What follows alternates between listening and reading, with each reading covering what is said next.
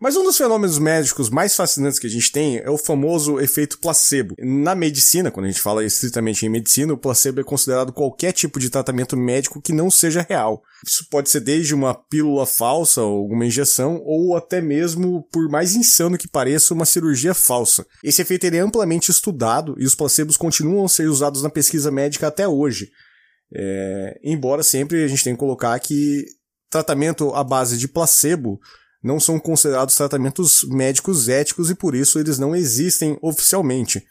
Vocês acreditam que se a gente der cloroquina para ema, as emas vão ficar sem pegar covid? Olha. É uma pergunta pertinente, mas eu vou apostar que não. eu também, eu também diria que não. Eu acho que o, o que a gente viu no, no na sociedade agora, essencialmente no, no Brasil, a, a uma escala muito menor nos Estados Unidos e em alguns países da Europa, com, com a bendita um da surto coletivo, né? Isso foi um surto coletivo, isso a ivermectina e qualquer outros tipos de derivados. É, o, a gente fala muito do Brasil porque, obviamente, o, nosso presidente extrapolou. No nosso não, porque é. não é meu presidente, esse idiota. É, mas, o, mas oficialmente hum. é o nosso presidente, né? Então, a gente passou do ponto do limite, assim. Passou do ponto do limite mesmo. E eu, eu vi muito, muita gente defender a cloroquina justamente baseado nesse efeito placebo. De que tomou ali e, e melhorou e acha que melhorou por conta disso. E vocês acham que tiveram muito disso, do, do placebo, caindo nesse, nesse meio período? No, no nesse Olha, eu acho que sim. Acho que teve muito de, de efeito placebo, uhum. porque assim, o efeito placebo ele realmente ele é maravilhoso, mas ele não é resposta para tudo. Sim. Que tem o, tem o efeito nocebo também, né? E tem também aquela banda ruim, né? Que eu não gosto. eu, eu, iria começar, eu ia começar o programa com a música deles, mas eu, eu me recusei. Eu, cara, eu, eu nem cara, sabia que tinha uma banda chamada Placebo até hoje. Tem, tem, tem. Fez, fez bastante sucesso. Nem sei se existe mais. É, não ainda. faço ideia se ainda estão tão ativos.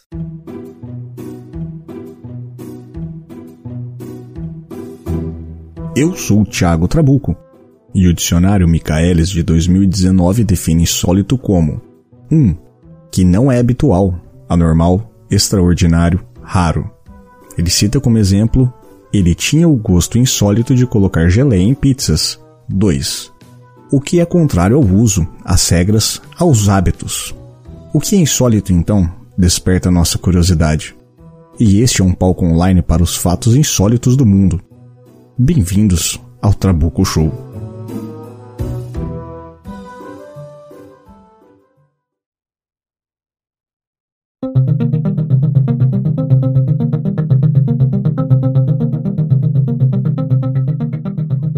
Comecei a pesquisar sobre placebo, foi.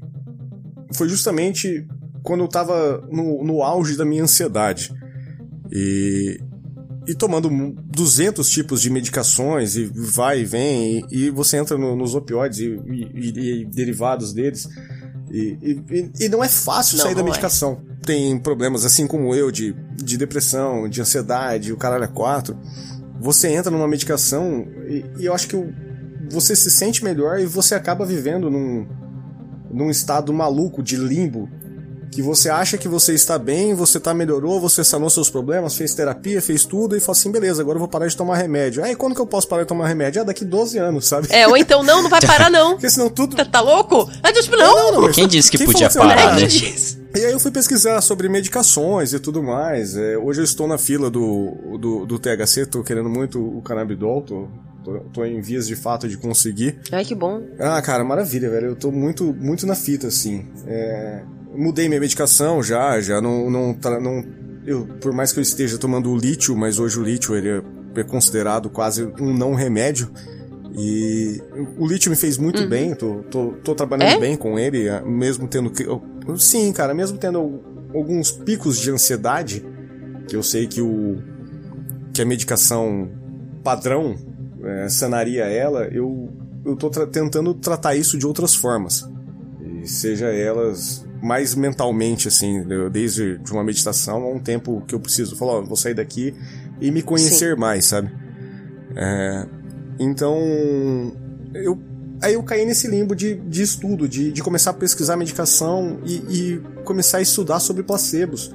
porque eu acho que a gente entra num mundo, quando a gente fala em, em doenças psicológicas, ou. Esqueci o termo exato, né? Mas quando a gente entra, principalmente nessa, nesse mundo de ansiedades que a gente vive hoje, que todo mundo tá no, no, na, no, na beirada do burnout, assim. É, aquele negócio de, de você ver o Nova Yorkino andando na rua, aquele estereótipo, né? Ah, vai se fuder, sai daqui! Sabe? É. É, eu acho que tá todo mundo meio que nesse momento da vida. É, não adianta a gente se entupir de uma medicação, mas não adianta a gente se entupir de coisas que também não funcionam. É. Então, esse meio termo, eu acho que entra justamente onde é o placebo, não é justamente onde o remédio não funciona. É onde você acredita o que é o, o que funciona e o que o placebo faz para você. E aí eu pesquisando, fui entender mais sobre o que é o placebo e eu fiquei maravilhado sobre a origem do, dos termos, a origem de tudo. E, obviamente, eu tenho que começar com a origem do termo mesmo, né? O, porque é padrão. E é, é fascinante essa origem. Não conhecia. Sim, demais. Não, demais, demais, cara. É, é, é, é lindo. Cara, é de verdade, é lindo. É uma, é uma construção linda, assim.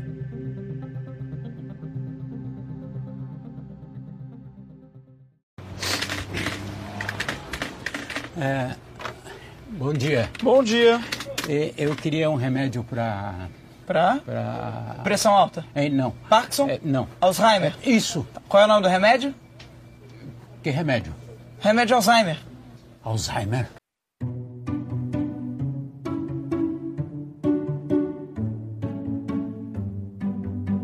O termo placebo ele vem de uma antiga frase derivada do latim. Me perdoem os fluentes latins, que eu sei que são poucos, mas tem alguns que eu sei que eu ouvi em podcast, por incrível que pareça. É, placebo domini in regione vivorum. E essa frase ela é encontrada na Bíblia Católica no livro do Salmo 114, capítulo 9. Pegue sua Bíblia, mas não adianta pegar aquela edição Paulinas, tem que Nossa, pegar aquela Bíblia Nossa, Paulinas. Mesmo, Ainda existe é, essa editora? Testamento. ah, deve existir, cara. Meu filho vai entrar na catequese agora, eu vou descobrir logo logo. Já, por favor, nos informe. Infor, informarei. E a tradução dessa frase ela é literalmente: Na presença do Senhor continuarei o meu caminho na terra dos vivos. Acho que eu É isso que eu ia falar, deve precisa do reverb. Na presença do Senhor continuarei o meu caminho na terra dos vivos. Ou então ele também é utilizado aqui no Brasil em traduções mais simplórias. Porque eu não sei que no brasileiro ele tem mania de, de encurtar a legenda, encurtar a tradução. Sim, né? faz isso com a gente, né? E, É preguiça. É, preguiça. E é simplesmente agradar ao Senhor na terra dos vivos. Que também é bonito. Também Mas é perde, bonito. acho que uns cinco pontos de poesia, né? Perde, perde, perde, perde. Pelo menos de reverb perde. E o reverb vai começar e já acabou já, cara. Porra, Cid Moreira ia ficar puto com isso. E a origem desse termo em latim, ele muito provavelmente vem do, da época do domínio romano em regiões de línguas inglesas. O... E por mais que as legiões romanas tenham ficado muito pouco tempo nessas localidades, foi o suficiente para deixar grandes marcas culturais ali. Para quem, assim como eu, é encantado pelos livros do Cornwell, eu acho que a, a saga do Arthur fala muito sobre isso. Deles do nada tar- estarem andando no meio da Inglaterra discutindo com os saxões e falam assim: ah, então a gente vai pegar uma estrada romana aqui. E eles sempre comentam: puta, que incrível, né? Os caras saíram daqui, ficaram 100 anos, saíram faz 500 e as estradas estão aqui ainda, cara. Gente fala a palavra deles, é muito legal isso. E dentro dos tempos romanos, placebo era um termo que era utilizado em funerais. E ele basicamente, quando se falava em placebo nos tempos romanos, significava que era fingir alguém, fingir que era conhecido do falecido para poder ganhar uma refeição grátis. E já que obviamente você teria que bajular a família para isso, né? Então basicamente é Caraca. agradar ao Senhor na terra dos Ah, mas vivos. até hoje isso acontece no interior, né? Filaboia no, nos É, velórios, né? acontece. Ah, não, velório é Tem. evento, né, mano? Tem, É. tem gente que vai pra tomar café. Lógico, lógico. Um, um cadinho de. Só um cadinho de E café. ainda existe carpideira hoje em dia? Fanora, se eu te falar que eu não sei com a carpideira, você vai ficar bravo comigo. É, Carpideira é aquelas pessoas que é contratada pra chorar desesperadamente no velório do morto. Puta, não, te- não sei, cara. eu não sei. Essa é uma pergunta interessante. Mas se eu fui no velório e rolou um bagulho desse, eu de- eu devo ter comentado com alguém do lado. Assim, deve ser amante, sei lá, tá ligado? É porque assim. co- Ah, não é da família, não, não conheço, É nunca porque vi, tá ligado? contratava as assim. pessoas, né? Do tipo, quando não tinha muitas pessoas da família, a pessoa era meio sozinha, do tipo, pra não ficar aquela, aquele velório meio triste, contratava ali as pessoas pra chorar profissionalmente. Caraca, eu nem sabia que tinha serviço Pois pra é, isso. mano, se antigamente a gente fazia isso... se- não, se antigamente fazia isso com um morto, é por isso que a gente tá todo mundo na beira do burnout hoje em dia, tá ligado? a gente cresceu, cresceu com essa necessidade, até morto ter alguém chorar pra gente, tá ligado? É maluquice, mano. Sociedade nossa tem que acabar mesmo. É... O, bom, mas enfim, o placebo, ele eventualmente ele passou a significar alguma coisa que agradasse aos outros é, e fosse isso de alguma forma verdadeiro ou não. E o termo como a gente conhece, a, a aplicação acabou ganhando forma, o mesmo que fosse para um remédio que não funcionasse de verdade, né? E, mas que simplesmente agradasse ao paciente que estava utilizando ele, que ele estava pensando que estava sendo curado por ele. O senhor pediu um remédio de Alzheimer. Qual é o nome? Ah, tá. É, deixa eu me lembrar. Tá. E aí? Lembrou? Lembrou do quê? Lembrou o nome do remédio? Que remédio? O remédio Alzheimer. Alzheimer? O senhor pediu um remédio, não lembrava o nome. E agora tá tentando adivinhar. Lembrou?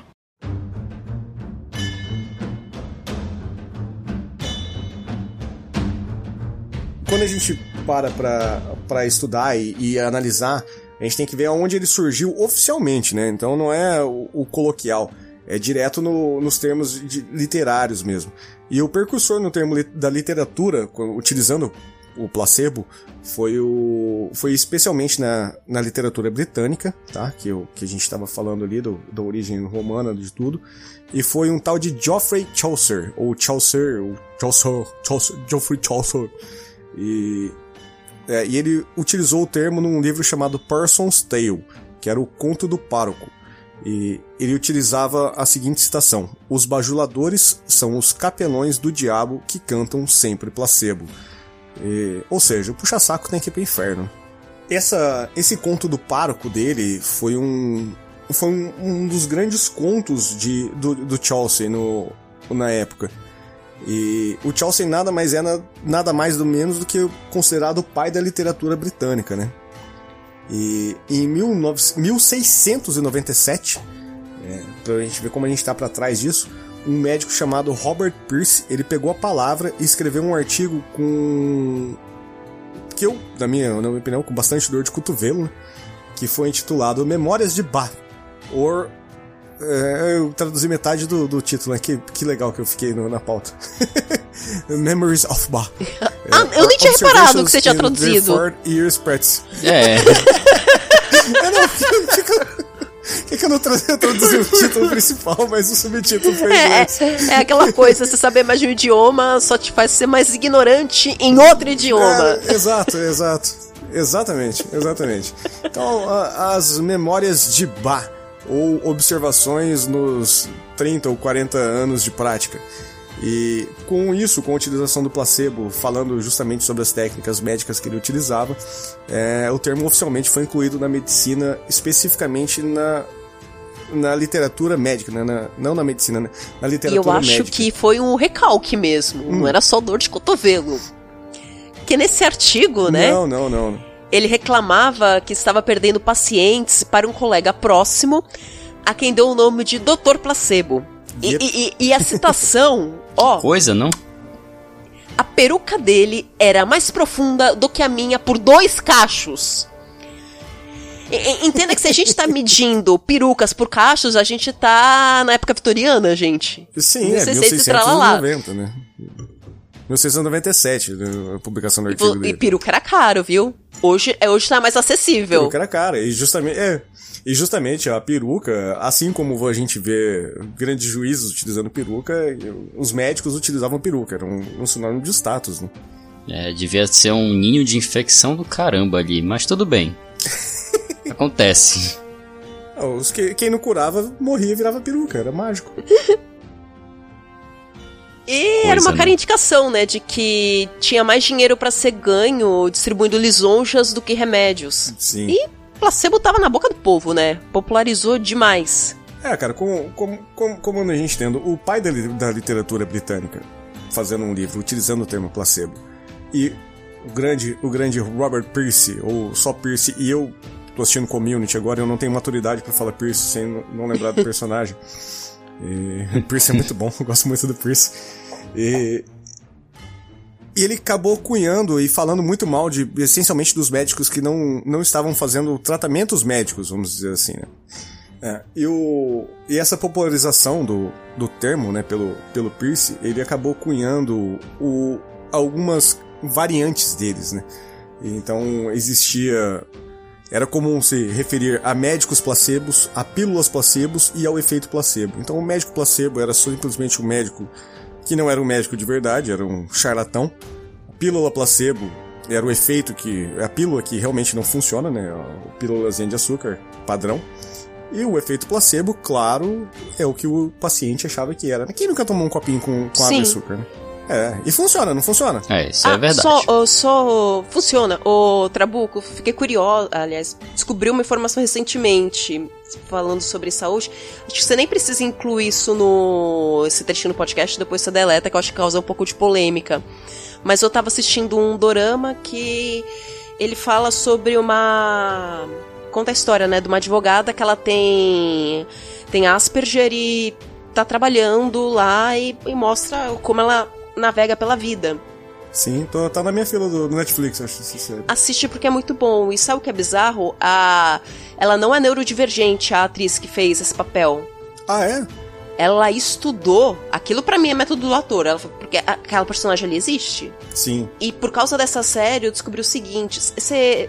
Você ouviu por aí, né? Agora você tem que falar transtorno do espectro autista. Se a pessoa tem Asperger. É, meu filho, meu filho é autista, gente. Então, se a pessoa, a pessoa tem Asperger, você não pode falar que ela mais tem Asperger porque caiu em desuso? Você sabe por que caiu em desuso, né? Não. Porque Asperger, ele foi um médico nazista. Sério, mano? Sim. Ela fala lá um trecho, ele que começou a pensar que do tipo, tá, é, tem esse troço aqui, o autismo, mas de repente isso não é uma característica negativa, isso pode ser uma característica boa, mesmo que a pessoa seja diferente. Sim. Aí eu acho isso meio embaçado porque vocês estão fazendo um apagamento de uma coisa interessante para história para história médica por conta do contexto político. É difícil. Eu- eu- quando eu- a gente já fez um, um programa aqui sobre experimentos nazistas, e obviamente eu peguei experimentos É. bizarros, assim, né? Porque não. teve É, eu lembro desse programa, assim. foi eu- puxado. eu não- é, não, e foi puxado, mas eu ainda não peguei pesado, ainda não peguei os piores, porque eu não, não acho que, que a gente tem que comentar sobre isso. É, A ideia do programa, que eu, que eu comentei na época que, que eu fiz ele, foi justamente pra pra saber até onde um, um cientista iria sem ter, sem ter crivo, sabe? Sem ter, sem ter A sem ter freio vai um- um embora. arreio segurando ele. Falou assim, ah, até onde você pode ir? Até onde você pode estudar, sabe? E, obviamente, não tem como defender em hipótese alguma o que os nazistas fizeram. Obviamente não tem. Mas assim, a gente também não pode falar que não teve, teve, avanço, né? teve. O Bayer, que é bom, né? No- Novalgina. É, pro bem ou pro mal teve Então, avanço, te- né? teve, teve avanço. É, não. Algumas coisas foram descobertas, assim, sabe? E não, não dá pra gente apagar isso. Af- Afinal de contas, se a gente fosse apagar isso, o homem não tinha ido Não à lua, tinha. né? Então, Sim. É, é, é difícil quando a gente fala sobre isso e a gente tem que falar pisando em É. ovos sempre. É, mas é. Não, não dá pra defender É, não dá, nunca não. o regime Não- nazista. não nunca, dá. Nunca, nunca. Mas não dá pra falar, assim como tinha a, maior, a grande maioria, principalmente até o, quem ficou o final do regime, até o final do regime, era um bando de cientistas escroto do caralho. É, a grande maioria. Mas tinha caras sérios lá, gente, que tava trabalhando porque tava sequestrado, literalmente. Se não trabalhasse, ia se fuder e ia morrer, e, e a família ia ser E- morta. Caras que provavelmente não concordavam com a ideia É, do é nazismo. todo né? mundo que tava embarcando É. nesse carrossel, né?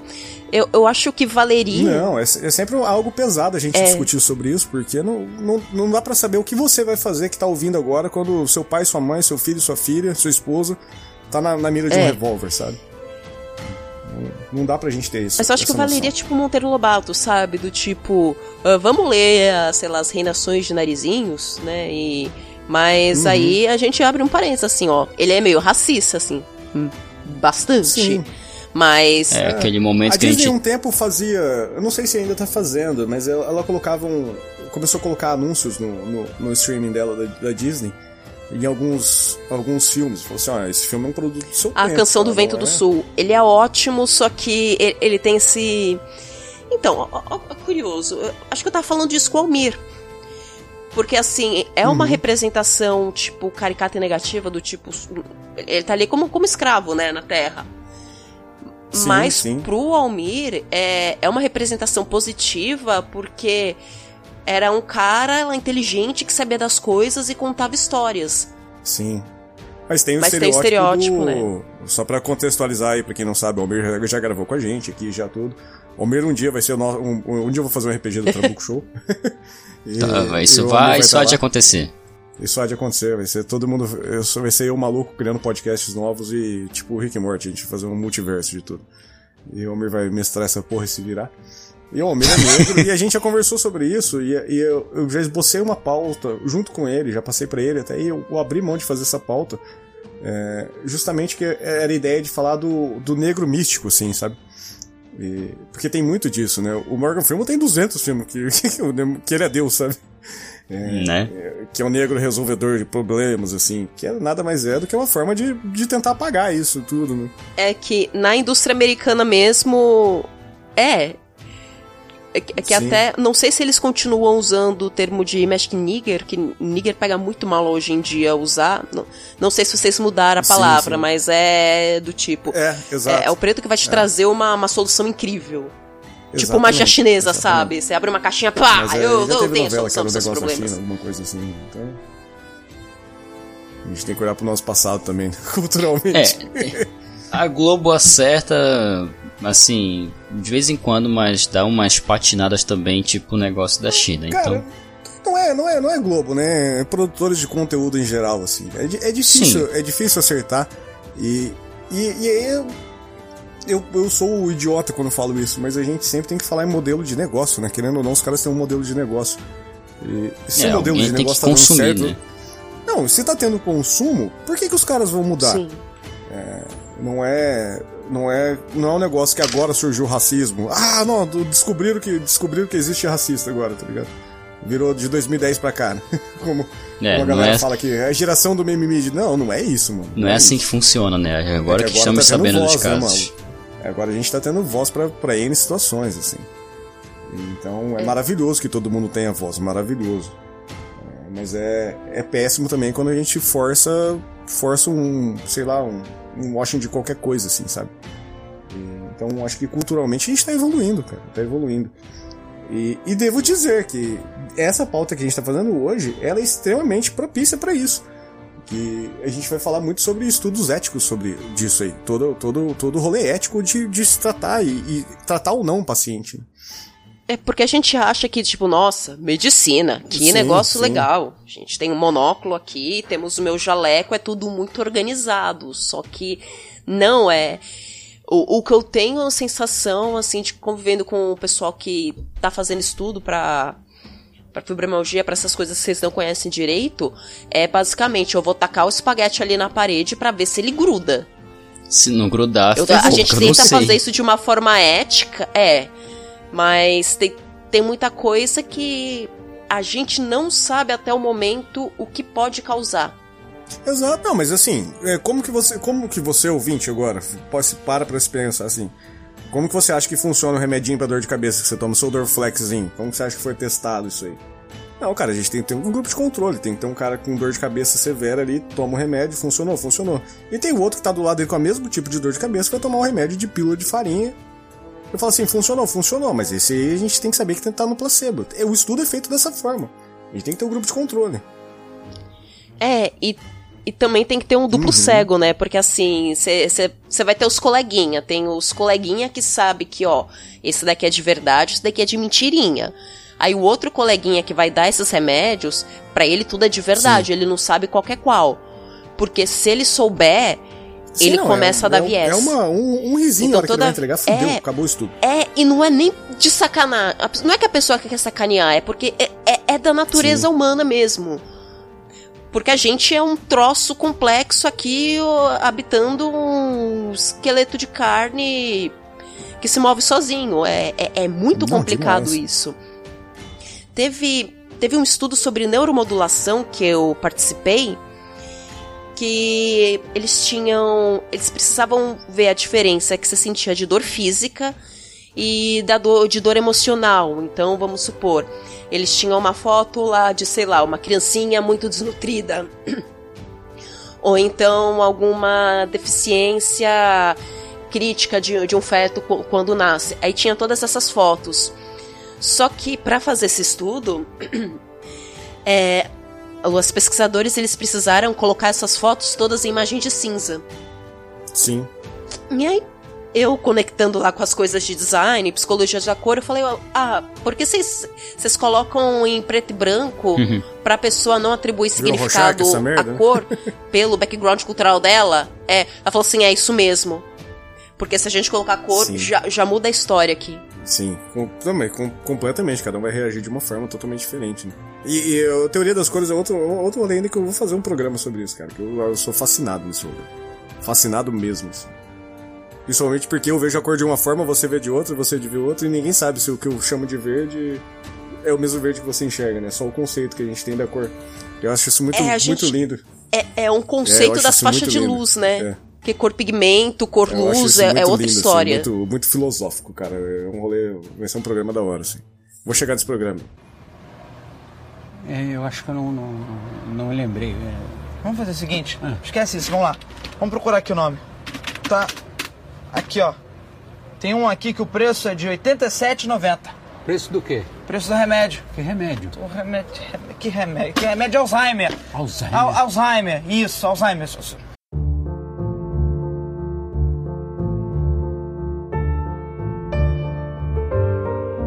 Então, voltando ao nosso querido placebo, é, Sim.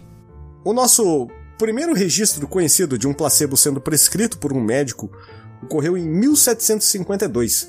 Ele foi feito por um, um doutor que não devia ser muito, muito bem cheiroso, né? Que era o Dr. William Smelly, né? E ele era um obstetra escocês.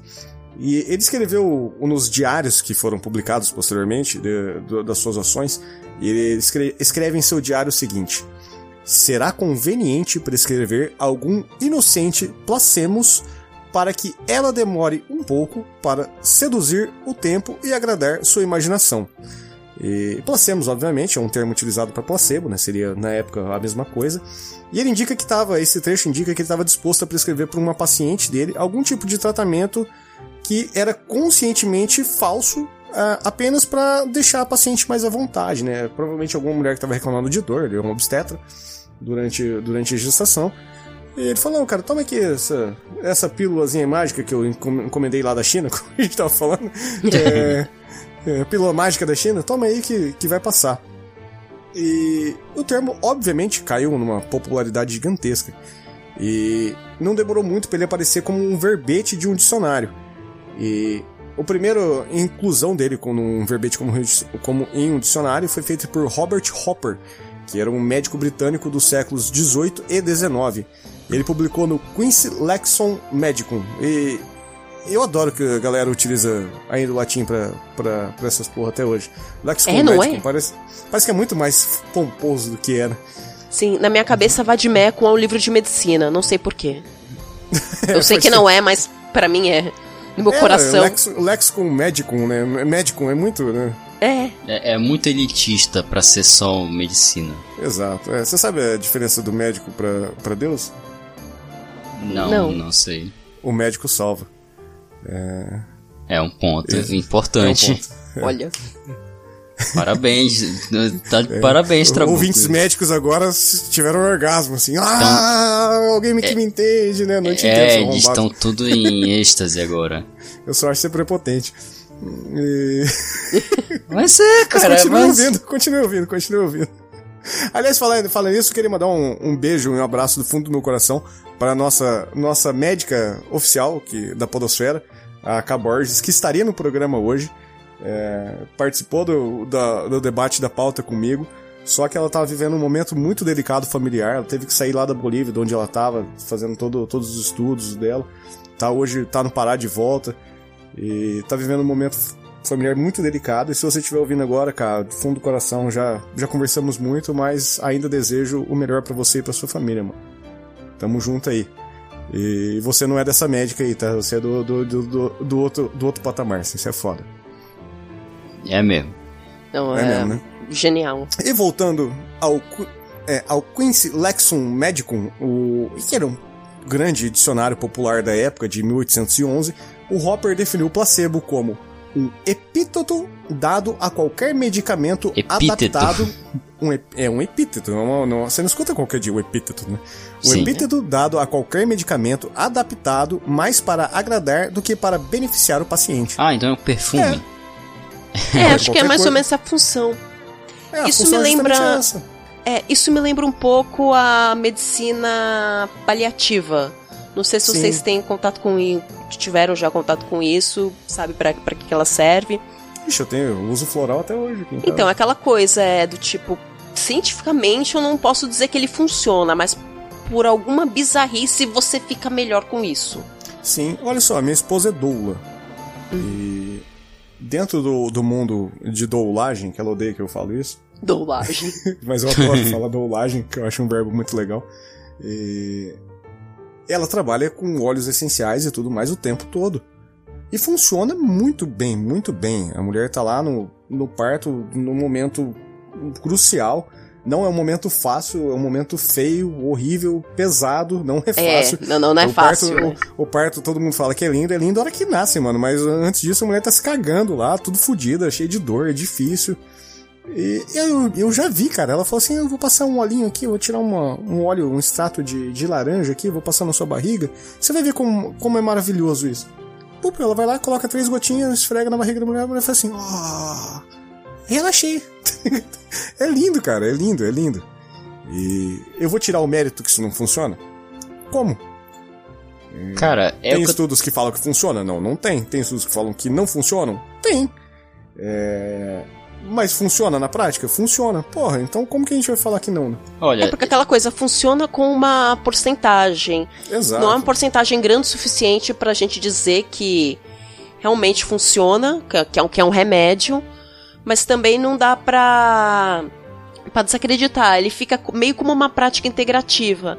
Porque muitas vezes, quando você tem algum paciente crônico ou algum paciente com câncer ou com alguma doença terminal, o tratamento que você tá fazendo medicamentoso é pra dar um aguento ali na pessoa, mas ela não vai ficar curada. Ela não tem mais pra onde melhorar e agora é só ladeira abaixo. Então a única coisa que você pode fazer é tornar aquele horror mais confortável pra ela. Então é nisso Sim. que trabalha a, o- a medicina paliativa, que, que, dá esse, que dá esse cuidado. Uhum. E, É, e cara, aí e entra assim- placebo mesmo. É, tem uma Também. frase Muito, num livro muito, que eu muito, li uma muito. vez que no nível de gestão de qualidade, olha só, que na, pra, é, na teoria, a teoria é uma prática só a mesma coisa, na prática elas não são. Pode haver estudos e estudos dizendo que placebo funciona, que placebo não funciona, mas e a prática? O que, que acontece Sim. de fato, entendeu? É isso que as pessoas têm que levar em consideração. É, eu, eu tentei convidar aqui pra pauta. Eu tive contato já durante um tempo com um médico que é um, é um alopata aqui da. Alopata também é um termo muito horrível, né? Né? É, ele trabalha com homeopatia. E ele participou do grupo de pais e mães que nós participamos. Já falei várias vezes que eu participo desse rolê até hoje.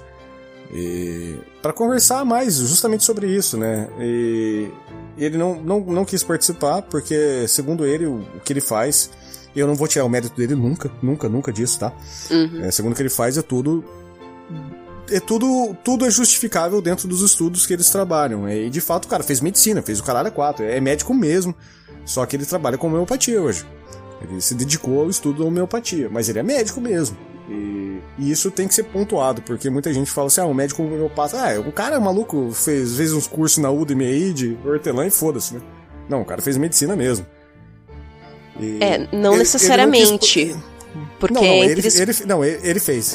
ele fez. Ah, não, E- digo, não necessariamente. Porque as pessoas acham que do tipo que você faz medicina, aí todos os médicos pensam igual.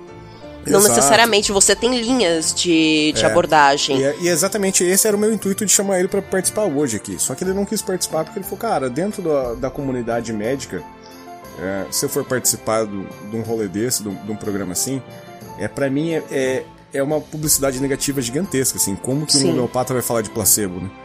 É, tipo, vou estar descaracterizando tudo que eu faço. Eu falei, não, mas você pode participar falando do que, do que o que você Do- faz de fato é real, né? Ele seria um excelente contraponto aqui. Exato, eu- queria e eu sempre busco ter esses contrapontos. É, então não. Mas ele não, não topou participar. E eu, como eu não, é o único homeopata que eu conheço que eu tenho acesso, o alopata, né? É, não. Não rolou. Mas eu gostaria muito que ele tivesse participado, assim. Seria, seria, um, seria muito mais engrandecedor nossa conversa, assim. E eu tenho certeza que ele teria muitas coisas a adicionar aqui. Principalmente pelo que ele trabalha. E eu já levei meus filhos para serem tratados por ele. Meu, o, o Raul tem alergia a pólen, sabe? Ah, sim. E, e um- uma época de todo ano, no meio do ano, todo ano, ele fica pesadaço, assim, a alergia é bizarra. E, e a gente conversando com ele dentro do grupo de pais, ele falou, cara, leva eu no consultório, deixa eu dar uma olhada nele. E, eu te indico algumas coisas, tenta o tratamento aí, e tipo, ele já faz no, no desacreditado, sabe? Ó, se der certo, Sim. deu, se não der, beleza. Maluco, foi a melhor coisa que a gente fez até hoje na vida, assim. Até hoje, tudo que, tudo que ele faz a gente segue. Isso já tem, sei lá, 4, 5 anos que funciona pra caralho, assim. E passou por 200 médicos, ia na Unimed, que a gente tinha o plano na época da Unimed. Passou por 200 coisas, 200 pro... Então, não, toma antibiótico aí, foda-se, sabe? Toma, enfia azitromicina no moleque aí, foda-se. E funcionava, a azitromicina funcionava, mas curava? Não, não curava. O dele cura? Não, não cura. Mas o efeito dele, é, trabalhando com algo natural, é muito mais duradouro do que então, socar antibiótico no moleque. Só que assim, é trabalhando com produtos naturais, né? E o- a homeopatia dele é justamente essa. E você tem comprovações científicas disso? Não, não tem. Mas eu contraponto o que ele sempre fala. Fala, ah, cara, a gente tem uma. Os seres humanos existem aí no planeta há quanto tempo? Quanto tempo a gente vive tomando erva e o caralho a quatro? Então por que que agora, há 100 anos atrás que industrializou a medicina, só esses que funcionam? Então é toda uma construção social em cima da medicação. É porque o composto ele tá ali, né? Exato. Não é placebo, tá? Não é placebo. Não, não é placebo, trabalha- só não- que ele- assim- Ele não trabalha com placebo. É, só que da mesma forma que você não pode, sei lá, tipo, vou fazer um chá doido aqui e não saber com o que você vai misturar, é- é a mesma Sim. coisa. Você não vai brincar de misturar todas as pílulas que você tem pra, pra curar alguma coisa. É, quem, quem, faz isso é drogado, né? Vamos ser É, é, é, você tá na busca de uma nova emoção, né? Mas é que nem você tava. Você mencionou do carbonato de lítio, né? Sim. É, é engraçado, se a gente for pegar a parte de ansiedade, depressão, a gente tem uma gama enorme de medicamentos que eles impedem a recaptação de serotonina e que eles tratam essa parte. Sim. Tá, mas se todos fazem a mesma coisa, por que, que a gente só não pega um remédio e dá pra todo mundo? Porque nem todo mundo é igual a todo mundo. E nem todo mundo tem a mesma doença, né? Exato. Ou vai funcionar fácil. do mesmo jeito. Não, vai lá porque no tratamento é, de água da sua cidade, o prefeito, e joga lá, você vai ter a população mais feliz do planeta, assim, sabe? É, não é assim que o ser humano funciona, né? É, porque é. assim, a gente sabe que se eu der esse componente pra você, ele acerta, ele equilibra alguma coisa aí. Como que faz? Não sei. Sim. Eu sei O que, mais me- funciona. o que mais o me, como o que mais me fascinou no lítio, e que talvez o placebo ajude muito nisso, é o efeito placebo. E, e já me discuti internamente sobre isso, e talvez até por isso eu tô tão feliz em falar sobre, sobre a- o, o como- quanto eu estou me dando bem com ele. É que você faz exames de sangue pra saber a quantidade exata da medicação que você vai tomar. Não fica naquela, ah, tenta, tenta, tenta meia, toma mais meio comprimido, esse mais um, pra ver se vai dar certo, sabe? É, ah, não, não deu certo. Puta, então, agora pra você voltar pra trás, não... eu tenho que tomar mais 15 dias esse, mais 20 dias de outro, mas depois mais. Cara, você desgraça qualquer coisa, assim, sabe?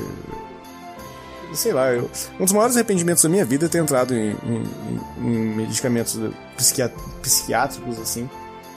E eu entendo que, que era extremamente necessário, senão eu ia, sei lá, eu ia chegar em- na pior dos cenários que eu, que eu posso imaginar.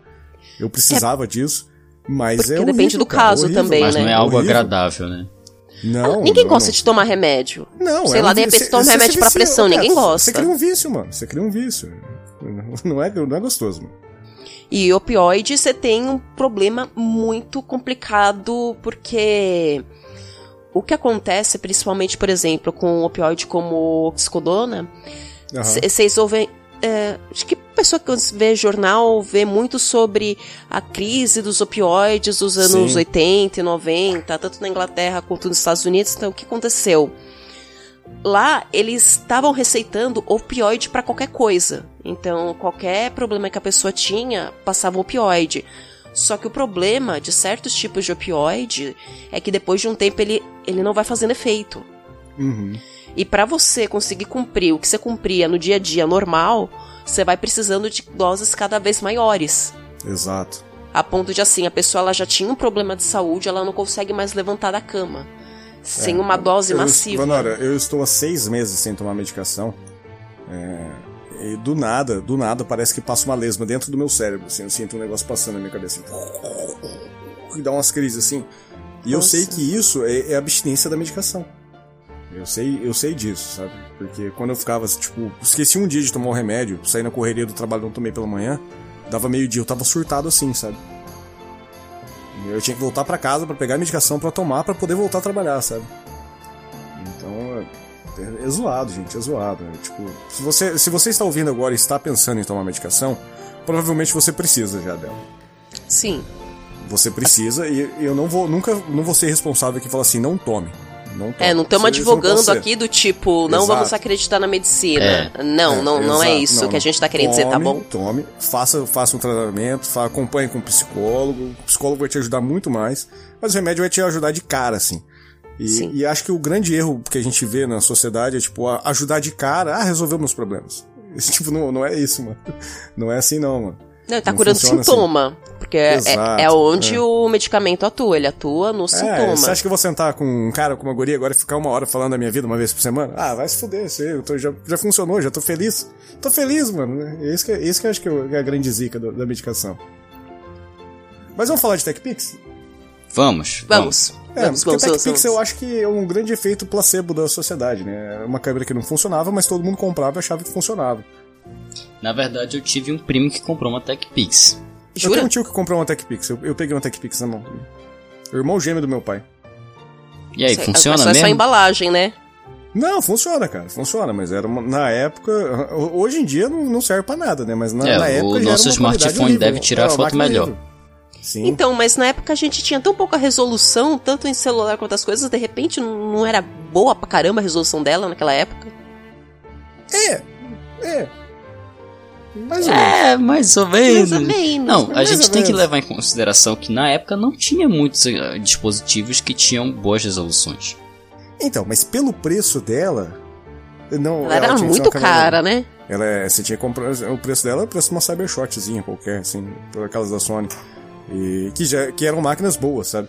Então você comprava uma Cybershot, você tinha uma, uma foto boa. Você comprava uma TechPix, você tinha que estar. você não podia estar, tipo, meio garoando, assim, tá ligado? É, é aquilo, né, cara? Propaganda é a alma do negócio. Exatamente. E foi justamente esse rolê que aconteceu em 1799. É, o nosso querido Joy Hygert, que era um médico britânico. E o Hygert, ele viu um, um anúncio, no, um anúncio de venda de um remédio, né? É Um remédio médico, como é tratado no, no- no texto, e, que era os tratores Perkins. E, pra- pode ser soar meio esquisito assim o termo tratores, né? Mas É, eu achei pensa- que fosse trator, eu tive que parar pra pesquisar. Não, como que Isso. trator? É, mas o a definição do trator é justamente pelo, pelo que o trator, o que o, o- o equipamento da roça, o trator faz. Ele move as coisas. Então eram justamente hastes de metal pequeno. É tipo, imagina uma grande agulha de crochê com um bulbo atrás, assim. Então o médico pegava ela e, e ele e tirava as doenças do seu corpo. Se fosse, doutor, tô com uma dor nas costas. Ele pegava essa haste de metal e esfregava ela nas suas costas, alegadamente a- através de um fluido elétrico, você se livrava de qualquer tipo de dor no corpo. E a propaganda era tão grande que fala que até o ex-presidente americano, o George Washington, o famoso George Washington, tem um- uma cidade nos Estados Unidos com o nome dele, se eu não me engano, é, tinha um conjunto desses tratores para cuidar do- dos problemas dele, né? E o Hygart, ele. É, Hum. e o que era interessante foi como ele chegou nessa, nessa conclusão. Porque, assim, tinha gente que, que acreditava muito no método dele, mas uma boa parte da sociedade ele era motivo de chacota. Tem até algum poema do Lord Byron que ele gongou este cara. Massa. Calcule. e ele começou a concate- concatenar as coisas que ele era. Ele era dentista. Uhum. Então ele viu que se a pessoa ela tinha algum abscesso, algum lugar que estava muito inchado, se ele encostasse um- alguma coisa de metal lá, a pessoa sentia uma- um alívio. Aí ele começou a tentar juntar Lé com Cré aí e somou mais, mais dois dois dá cinco e aí ele criou essa essa teoria. A gente ele, não ele sabe. era, ele não era dentista, ele era barbeiro. Ah, eu não sei se então. vocês sabem, os barbeiros eram os dentistas da É. época antiga. por e isso tem cirurgião. aquelas- Isso, por isso que tem aquelas toalhas aí, aqueles bagulho que fica rodando na frente de, de barbearia até hoje. Aqueles, aquele, sei lá Aquele, como que chama. a- a- é é aquele mastro que parece um pirulito. mastro, Isso, esse mesmo. É, ele roda lá porque antigamente os barbeiros faziam sangrias, tipo, via essa bola de, de estrume de sangue parado nos caras, o cara fazia sangria e aí colocava as toalhas lá na frente pra, pra desinfetar, pra, e até pra, como pro, uma propaganda dele. Falou, curei mais um, sabe? E isso aí acabou se popularizando com isso aí. E essa, E até hoje a gente tem esses maços lá. Não sei porque que tem o azul também, mas whatever. né? E era nessa época que a gente estava descobrindo aquele processo de galvanização. Sabe aquela experiência que a gente vê sempre em filme americano que ah, tem lá o sapinho no ginásio, aí a Sim. pessoa vai lá e liga, passa uma corrente e a perninha do sapo mexe. Era Uhum. nessa época que as pessoas estavam começando a descobrir isso. Então por isso que se fala por essa ideia de um fluido elétrico. A gente Uhum. não sabia mais ou menos como é que funcionava o sistema nervoso central, essa essa transferência de informações dentro do nosso corpo. Então a gente tá meio lá tateando tal. E não é bem claro assim se ele era uma pessoa porque ele assim, ele, ele estudava Sim. e que ele estu- estudou bastante aquilo e, e acreditava de verdade ou se depois de um tempo ele passou a ser um charlatanista. Não, fica Eu acho muito que ele chegou claro num isso. método que funcionava pra ele ali. Ele falou, quer saber, vou ganhar dinheiro com isso. Não- Vamos ganhar um dinheiro, uns É, dinheiros eu- com isso, né? É, uns Eu, caraminguás. de fato, por tudo que eu li, eu não acho que ele era um charlatão, assim. Ele só vende algo que não funciona, que caracteriza um charlatão. Mas, eh, pra É. época, era o que funcionava, né, gente? A gente tem que entender que a gente tá falando de muito tempo atrás. É, e de repente ele acreditava de verdade que essa doideira funcionava. Sim, 1799, né, mano? muito tempo atrás. É, falando mais uma vez do Bolsonaro, tem gente que até hoje acredita nele. Por que, que não vão acreditar num negócio de 300 anos atrás, né? É, porque precisou de pesquisa pra gente descobrir como é que funcionam as coisas. É, gente, metodologia o, científica. O alívio, é, metodologia científica, só que a gente aí tava engatinhando. Nessa mesma época a gente tava passando tela ferro pra, pra, pra, pra- pra salvar as pinturas renascentistas. Muito errado, a gente lavava com cinza de. Com cinza de fuligem, de, Sim. de lenha, pra Sim, tirar até as manchas do quadro. Acabava Sim. com tudo, mas a era o que a gente achava que fosse dar certo. Ó, só pra gente colocar e datar o programa mais do que eu já falei mal do presidente. 1799, né? A gente Sim. tá aqui com, com o presidente, do, um coração do imperialista veio pro Brasil, porque a gente completou 200 anos de independência. Em 1822, cara. A gente tá falando de quase 30 anos atrás. É, 30 anos antes disso. Então, 30, an 30 anos antes do, do grito de independência do Brasil, sabe? Então, é, é muito tempo pra trás, cara. Muito tempo. não, não, dá pra, não dá pra falar. Não, Não, tinha, sido não nem tinha inventado nada, o né? carro. A gente É, andava de né? charrete ainda. O Thomas Edison nem existia ainda. Inventar a Não, lâmpada, né? É, roubar a patente dos outros. inventar. né? Whatever. De fato foi ele que inventou, tá no nome dele. É, então vamos, vamos colocar assim, o que, que aconteceu? O, o Hygert ficou desconfiado de fato do, de como funcionariam os tratores de Perkins. E o que, que ele fez? Ele falou, quer saber? Eu vou testar isso aí na prática. E ele pegou os tratores de Perkins, comprou um conjunto dele e criou dentro da casa dele um, equipamentos similares, só que de madeira. E ele descobriu que fazendo o tratamento nos médicos, nos pacientes dele, com, tanto com o trator de Perkins quanto os tratores dele mesmo, tratores de Heigard, vamos chamar assim, que quatro em cada cinco indivíduos tratados com tratores falsos para reumatismo relataram sentir-se melhor depois de usá-los. E ele, de fato, achou isso fascinante e fez mais pesquisas sobre legitimidade de novos médicos, novos remédios médicos, né? E ele especulou no, no, na publicação dele que os tratores podem não ter funcionado com eletricidade, mas simplesmente por fé. E o próprio Heigard ele acabou não chamando isso de efeito placebo, mas ele anotou os resultados dele no livro que se chama On the Imagination as a Cause and as a Cure of Disorders of the Body. Então, basicamente, o, a imaginação e a causa e, as cura, e, a, e a cura das desordens do corpo, né?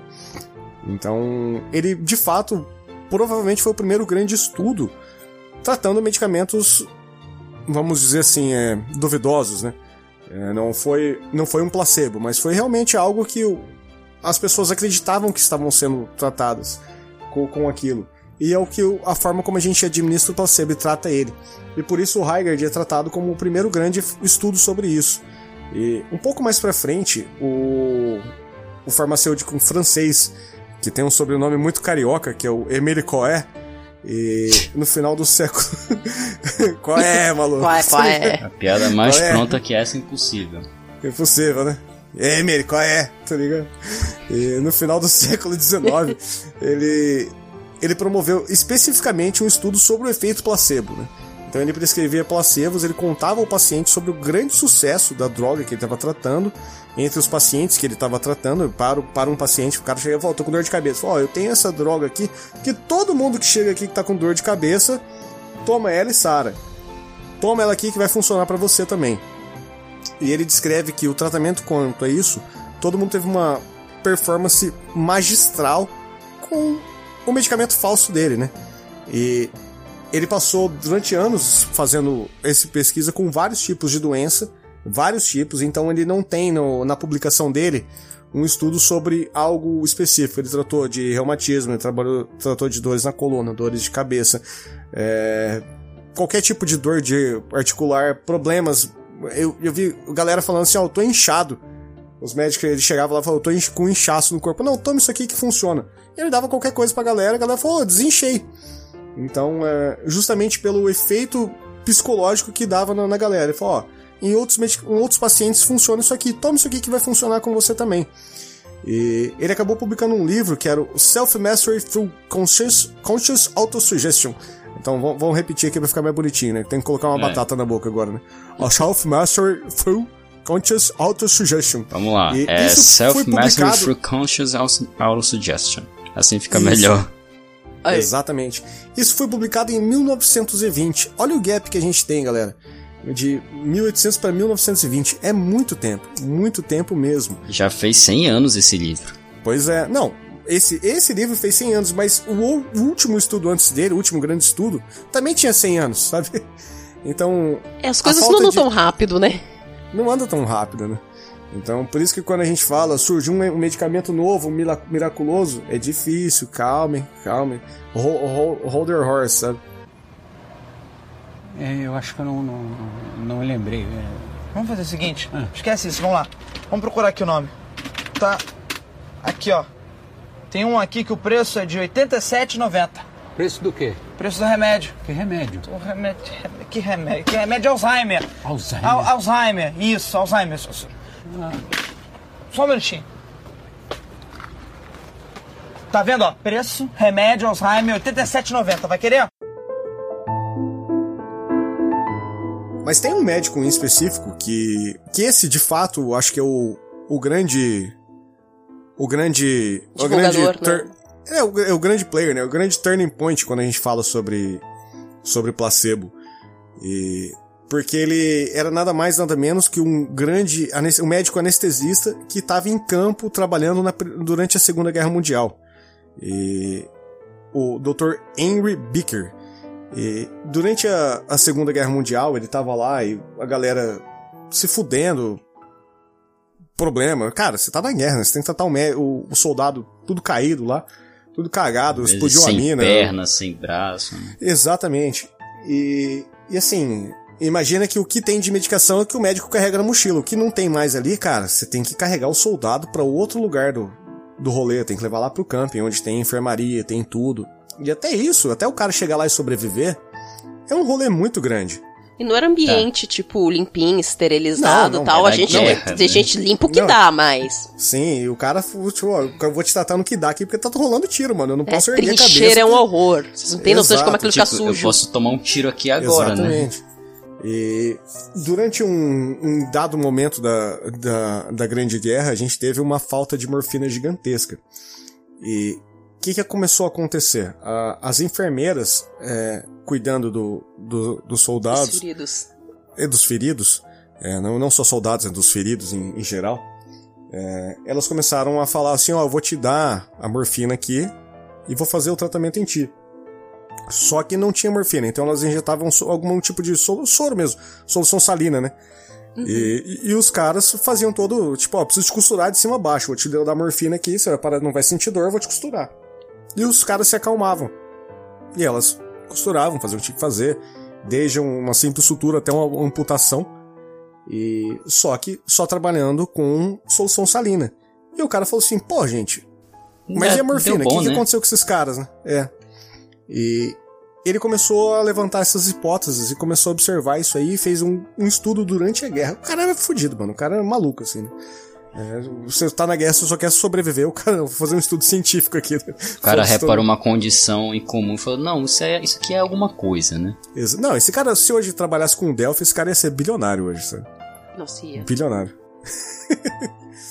e ele observou que, de fato, a maioria dos placebos ele foi eficaz quando, de fato, o tratamento ele deveria mudar a percepção. E como percepção de dor ou condições de saúde mental, como a própria depressão. Porque ele chegou soldados, é muito claro isso pra quem já assistiu qualquer filme de guerra, que o cara tá lá na luta, o cara, o camponês, viveu o dia inteiro cortando mato e do nada o cara tem que matar cinco caras num dia. O cara não quer ficar lá, né? O cara surta, né? E o cara fala, não, não, você tem mais seis meses de trabalhar aqui, ficar aqui dentro. Você, é só um dia de soldado. Não, isso aí não, existe, mano. O cara, a galera surta. E, e ele começou a, ele começou a observar, estudar e administrar medicações para esse tipo de condições, desde saúde mental até mesmo todas as dores. Sim, porque até hoje a modulação de dor, a gente sabe as áreas do cérebro que elas ativam, elas sabem o que, que tipo de remédio causa tal coisa, mas a gente não entende direito como funciona até hoje. A gente não sabe o porquê funciona com algumas pessoas, não funciona com outras, o porquê uma pessoa percebe dor diferente Sim. da outra. Sim, sim. É uma grande E- caixinha preta esse cérebro. E assim, de repente, é, a pessoa ela já tá tão, no caso ali dos, dos soldados e dos feridos, ela já tá tão na merda que aquele contato humano que ela tá tendo dá uma espécie de conforto pra ela e isso passa uma segurança maior, porque tá, é uma autoridade, é uma enfermeira, é um médico. Se ele tá falando que ele vai me dar remédio, ele vai me dar remédio e eu vou ficar melhor, porque eu aprendi Sim. assim. É, exato. E, pô, tá doendo. E, e sempre naquela, tá doendo, tá doendo. Ah, mas podia tá doendo mais, né? Ainda bem que eu tô medicado, né? É, ou Né? então, sei, sei lá, a pessoa te- teve a perna amputada numa mina. Sim. Que do, uma dor de alguma sutura, perto da dor que ela sentiu de, de perder um membro, Cara, eu, a- acaba sendo muito menor. eu não sei se vocês já tiveram alguma, algum contato com, com algum tratamento médico sem anestesia. E eu já. Eu, eu tive uma. Eu sou tudo costurado, né, gente? Costurado, quebrado. Quem acompanha o Trabuco Show aí há muito tempo sabe que pelo menos a cada seis meses eu quebro alguma coisa do corpo. Né? E eu cortei a testa, assim, quando era moleque, assim. Eu caí, caí de bike e eu tive que tomar quatro pontos na testa, assim. Bem onde eu tô com o dedo para pros ouvintes que não estão vendo. Ah, sim. e aí meu, meu pai e minha mãe me levou pro, pro hospital universitário aqui em Maringá, o HU, que na época era precário, o sistema de saúde aqui da cidade, e Uhum. não tinha, não tinha anestesia. Mas tinha que costurar. E costurava agora, sem né? anestesia, cara. E foi, tipo, meu pai, quatro enfermeiros, o médico lá, todo mundo me segurando. Gruda o moleque aí na Enrola- maca e vai Enrola um pano mano. na tua boca e vamos Foi, nessa, né? Foi, foi zoadaço, assim, bagulho traumático, assim, traumático mesmo, mano. Traumático mesmo. E, e, sei lá, até hoje eu penso, e Falou, pô, podia ter feito um curativo, deixa ele cicatrizar, que fica um bagulho mais feio. Ia ficar. Não ia ter, não ia ter zoado tanto, assim, meu, meu problema com o médico. E, mas o, a conclusão do Henry Beaker, ele, ele fez um artigo e publicou isso. Na verdade, transformou isso em um livro, não em um artigo. Ele publicou The Powerful Placebo no, na década de 1950. E ele afirmava que 35% dos pacientes alegavam melhora nos sintomas após o apenas receberem um placebo. E por mais que isso seja considerado fascinante, né, porque 35%, por mais que a gente pare para pensar que o placebo não funcione, de fato, é um número gigantesco dentro de uma margem de, de qualquer coisa, sabe? Sim. Para, para pra pensar em eleições, assim, e candidatos, de, de 200 candidatos que a gente tem, sei lá, de, de 5 que tem 35, um tá com 35% de margem de, de, Esse cara provavelmente vai pro segundo turno, sabe? É, é um negócio muito alto, muito alto. E apesar de ter esse número que ele é relativamente expressivo, tanto os médicos quanto os pesquisadores aqui nos idos de 1990 começaram a questionar esses resultados. Porque não estão errados, porque de verdade, segundo eles, algumas das condições de saúde que o Beecher observava poderiam ter sido curadas naturalmente pelo corpo ao longo do tempo. Isso também pode acontecer.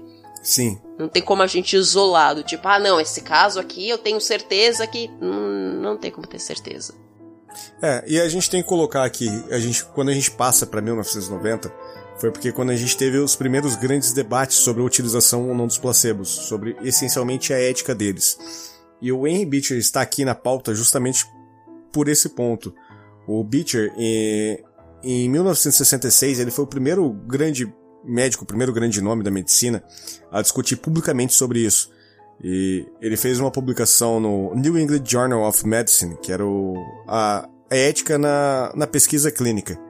E muito provavelmente eu, aí eu, Thiago, eu, Eloco Brando, eu acredito que ele iniciou esse tipo de pesquisa justamente pelos trabalhos que ele tinha antes. Que ele viu isso acontecer em campo, viu isso se popularizar. Ó, galera, vamos dar um tempo aí, né? Vamos, vamos, vamos pensar bem no que, que a gente tá fazendo porque talvez tá, a gente tá passando do limite, assim. Tem que dar uma organizada e... na casa, né? Que tá virando Tem bagunça. Tem que dar uma é. organizada na casa. E até hoje, quando se fala em estudos sobre placebo, o nome do Henry Beecher, provavelmente quando você pesquisar estudos placebo no Google, digitar aí, abre uma, dá um Ctrl T, abre uma aba nova. Seu primeiro nome que você vai ver vai ser o do Henry Beecher. Ou do, dos próprios tratores de Heineken, né?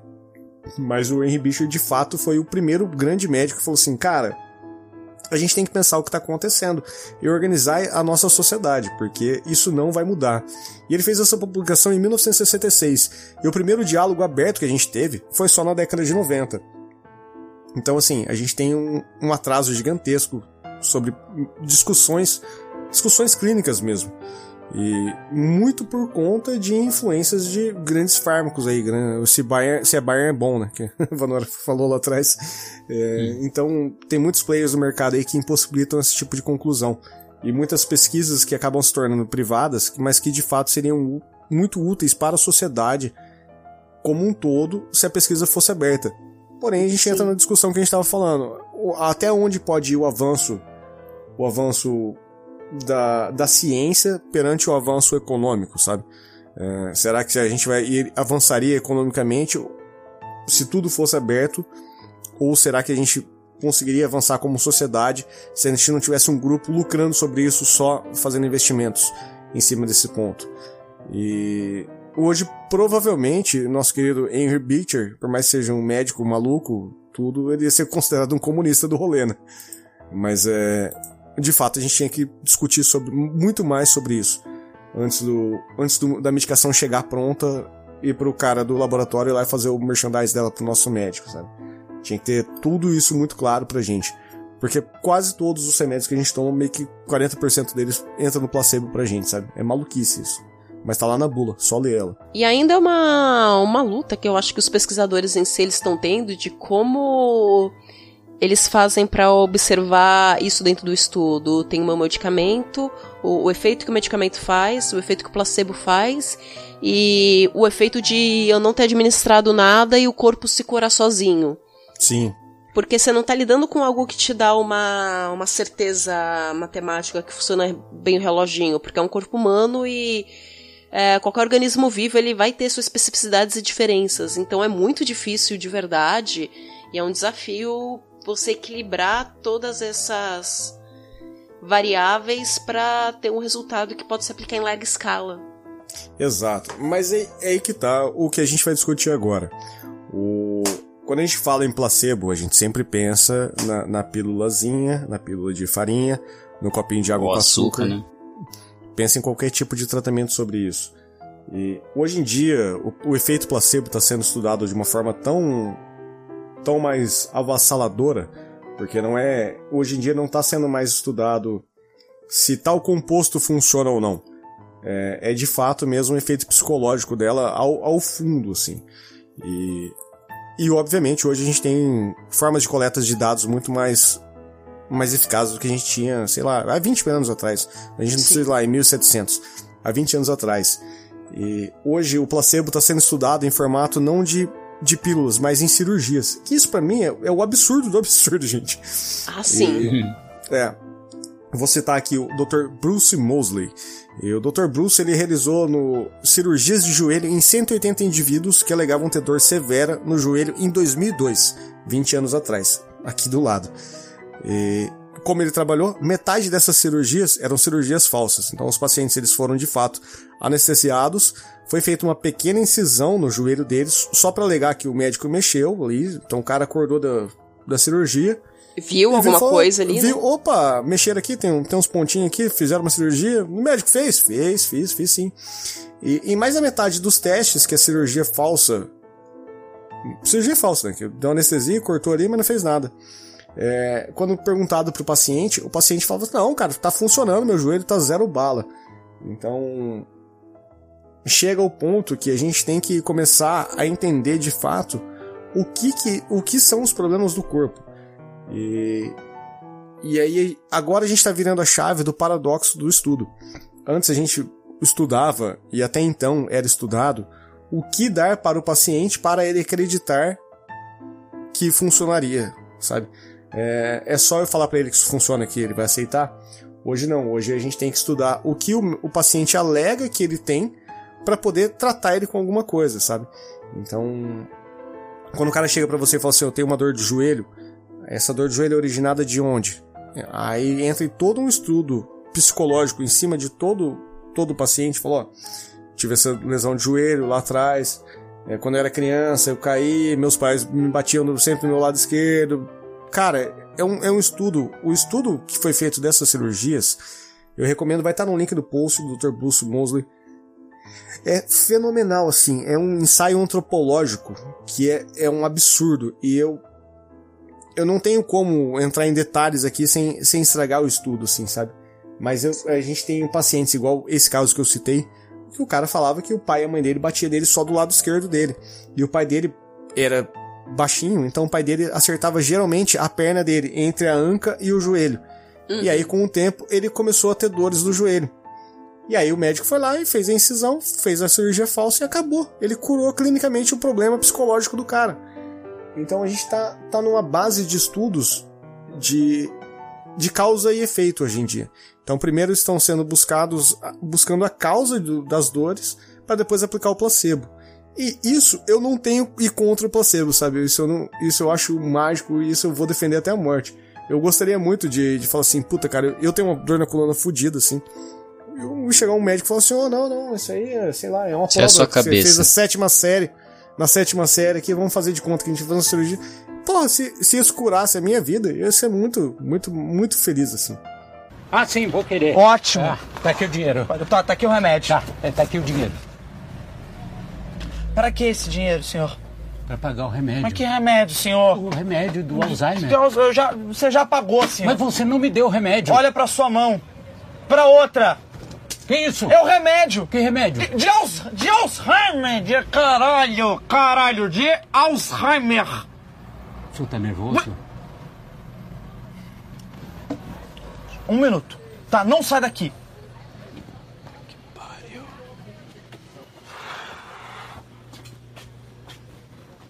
Dá seguir. Vai. Pra, pra que isso? Isso aqui vai curar teu mal. Que mal? Mal, mal de Alzheimer. Eu tô com Alzheimer. Toma o remédio, por favor. Toma, tá? Isso, isso, isso. Toma tudo. Vai. E aí? E aí o quê? Lembrou por que, que você tá aqui? Ah, sim. É, eu vim comprar um remédio pra. Alzheimer. Não, dor de cabeça. E por que que o senhor comprou um remédio de Alzheimer?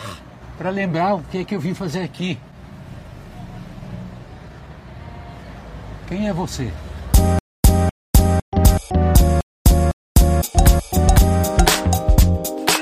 Jovens, gostaria muito de agradecer a presença de vocês.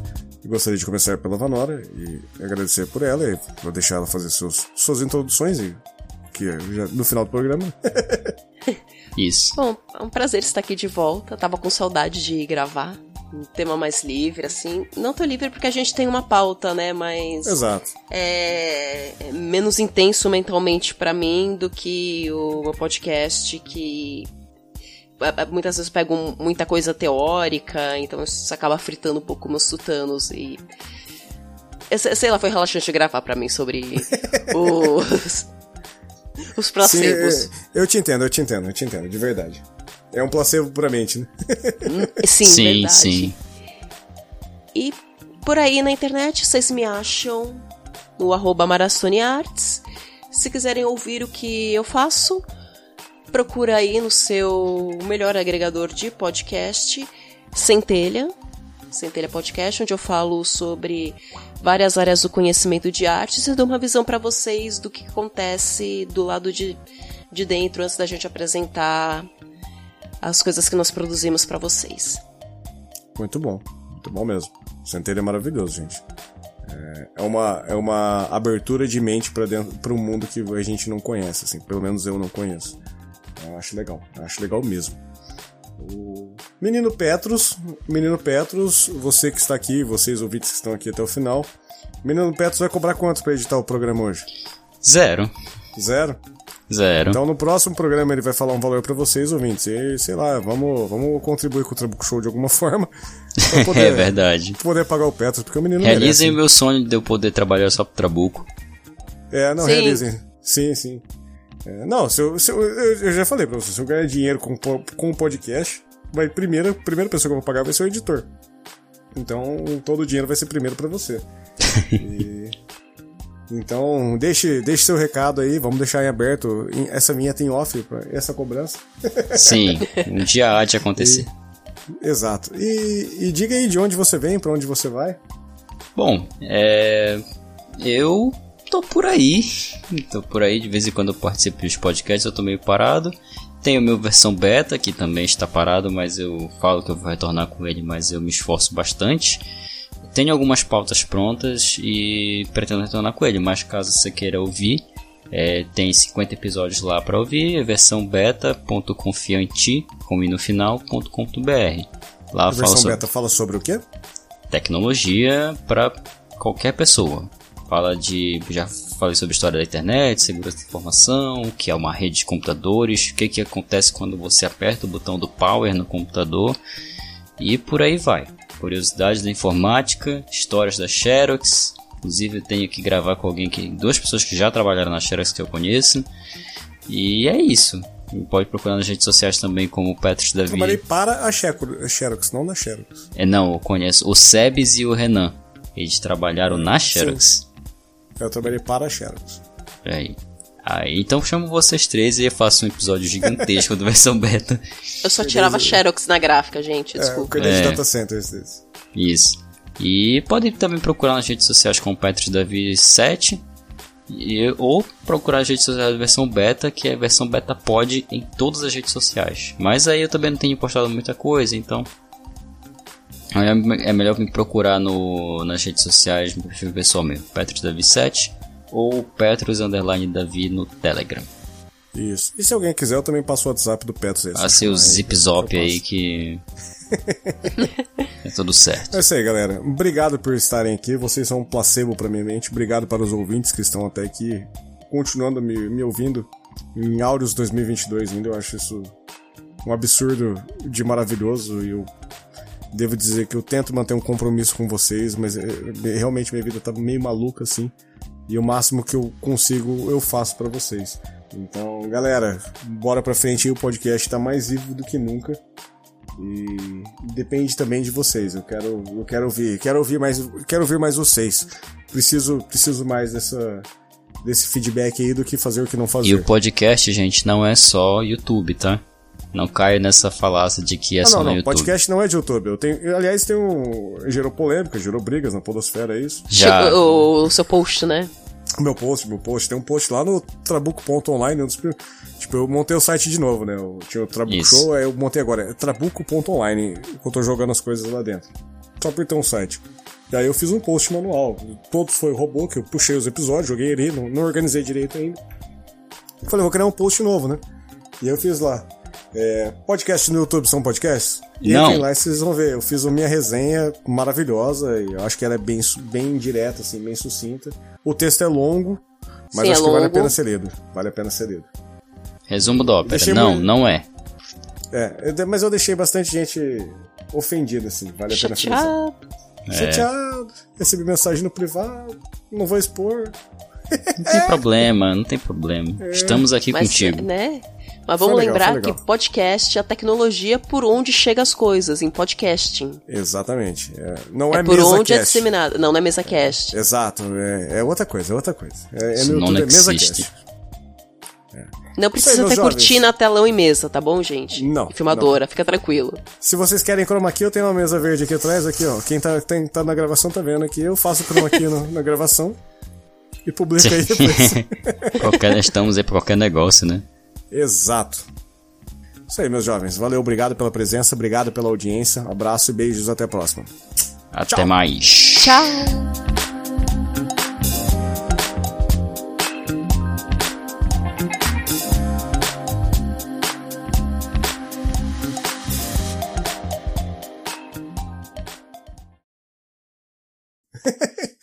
Gente, eu preciso pausar porque o meu porquinho da Indy tá tentando fugir, eu acho. Pera aí, só um pouquinho.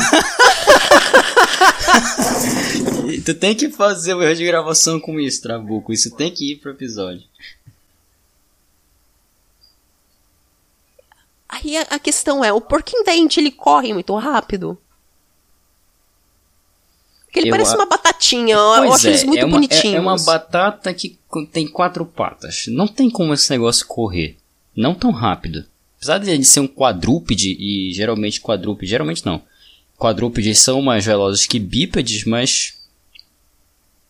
Eu, eu consigo correr mais rápido que um porquinho da Índia. Ou então é o fenômeno preguiça, que o bicho se move devagar pra economizar energia, mas se ele quiser rasgar sua cara no meio, ele vai rasgar. É, Rapidinho, é, assim, ó, é. pá. É que nem isotopia, sabe? Todo mundo move em câmera lenta. Cara, até já não vi Isotopia, é legal. Não, eu vi só alguns trechos, nunca vi o filme completo, eu vi só uns trechos e. E nunca vi como é que eu. É porque tem um menino no karatê que ele, ele faz tudo em câmera lenta e a gente chama de isotopia. Aquela pessoa que é devagar e sempre, né? É, ele é devagar e sempre. Tipo, ele foi para o brasileiro agora com a gente em Cuiabá. E a gente tava. Pra ele andar com a gente pela cidade, a gente teve que assustar ele. Fala, bora, bora, menino, anda. Que ele anda muito devagar, ele faz tudo devagar. Lutar, ele luta bem pra caramba, mas. Devagar. Mas o restante do dia a O dia- restante é tudo no Parece- Manais. Parece que ele vive numa outra zona temporal, né? É, ele, ele Tá faz. três fuso horário pra trás da gente. É, ele faz tudo em câmera lenta, de boas. Voltei. E se, se Vocês estão irrita. falando do quê? A gente tava aventando se o porquinho da Índia corria rápido o suficiente. Não, corre, mano. Porquinho da Indy é maluco. é- Jura? Corre muito rápido. Sim. Ele é muito rápido. Ele não é. Ele, ele é um roedor, na verdade, né? Ele chama de porquinho porque ele parece um porquinho, mas ele é um É, o roedorzão. formatinho dele, né? É, eu tenho que dizer que eu não sabia que tu tinha um porquinho da Índia. Eu tenho, cara. É do meu filho, na verdade. Ele- o Raul, ele descobriu o mundo do Harry Potter agora. Ele tá fascinado. Ah, que É, delícia. e ele ganhou o Harry Parker.